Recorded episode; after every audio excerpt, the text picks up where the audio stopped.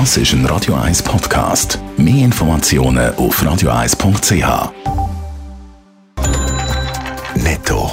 Das Radio 1 Wirtschaftsmagazin für Konsumentinnen und Konsumenten wird Ihnen präsentiert von Blaser Greinicher. Wir beraten und unterstützen Sie bei der Bewertung und dem Verkauf von Ihrer Liegenschaft. blasergreinicher.ch Adrian Sutter. Erste grosse Schweizer Firmen verlangen von ihren Angestellten ein Covid-Zertifikat, wenn sie arbeiten kommen. Gemäss dem Tag müssen bis in Gent und Lonza die Angestellten geimpft, testen oder genesen sein, aber die meisten haben weiterhin die Möglichkeit, im Homeoffice zu arbeiten. Die Grossbanken UBS und Credit Suisse verzichten auf ein Covid-Zertifikat. Studierende müssen in der Schweiz je nach Hochschule unterschiedlich hohe Semestergebühren zahlen. Gemäss einer Compari-Studie zahlen zum Beispiel Studenten an der Universität della Svizzera Italiana mit 2000 Franken viermal mehr als die an der Uni Genf. Die Studiengebühren an der ETH Zürich sind trotz hoher wissenschaftlicher Reputation 730 Franken.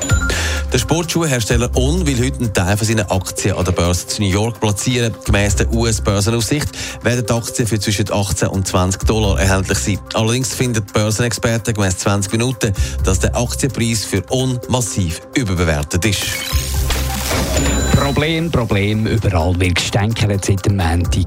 Die Zertifikatspflicht ausgeweitet worden ist. Wer in Beiz will, muss den QR-Code zeigen. Das gilt auch für Touristen. Adrian Sutter, das wird aber teils zum Problem. Warum denn das? Also langsam aber sicher hat es ja wieder Touristen aus allen Herren Ländern hier in der Schweiz. Aber je nach Land hat man natürlich ganz unterschiedliche Impfnachweise.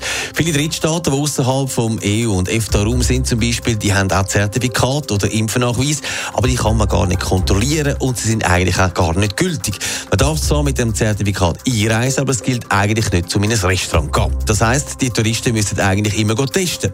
Und gerade Tourismusorte machen sich Sorgen, wenn dann ihre Gäste ab dem 1. Oktober für die Tests zahlen müssen. Was fordert die Tourismusbranche? Sie wollen, dass der Bundesrat sofort auch die Impfnachweis gültig macht von den Ländern, die jetzt nicht sind. Beim Bund heisst es zudem, dass man den Kanton ja schon lange vorgeschlagen hat, dass man auch die Zertifikate zulässt, die zum Beispiel mit Impfstoff geimpft worden ist, die in der Schweiz nicht anerkannt sind. Zudem gäbe es für Touristen die Möglichkeit, um sich gratis testen zu lassen. Netto. Das Radio 1 Wirtschaftsmagazin für Konsumentinnen und Konsumenten.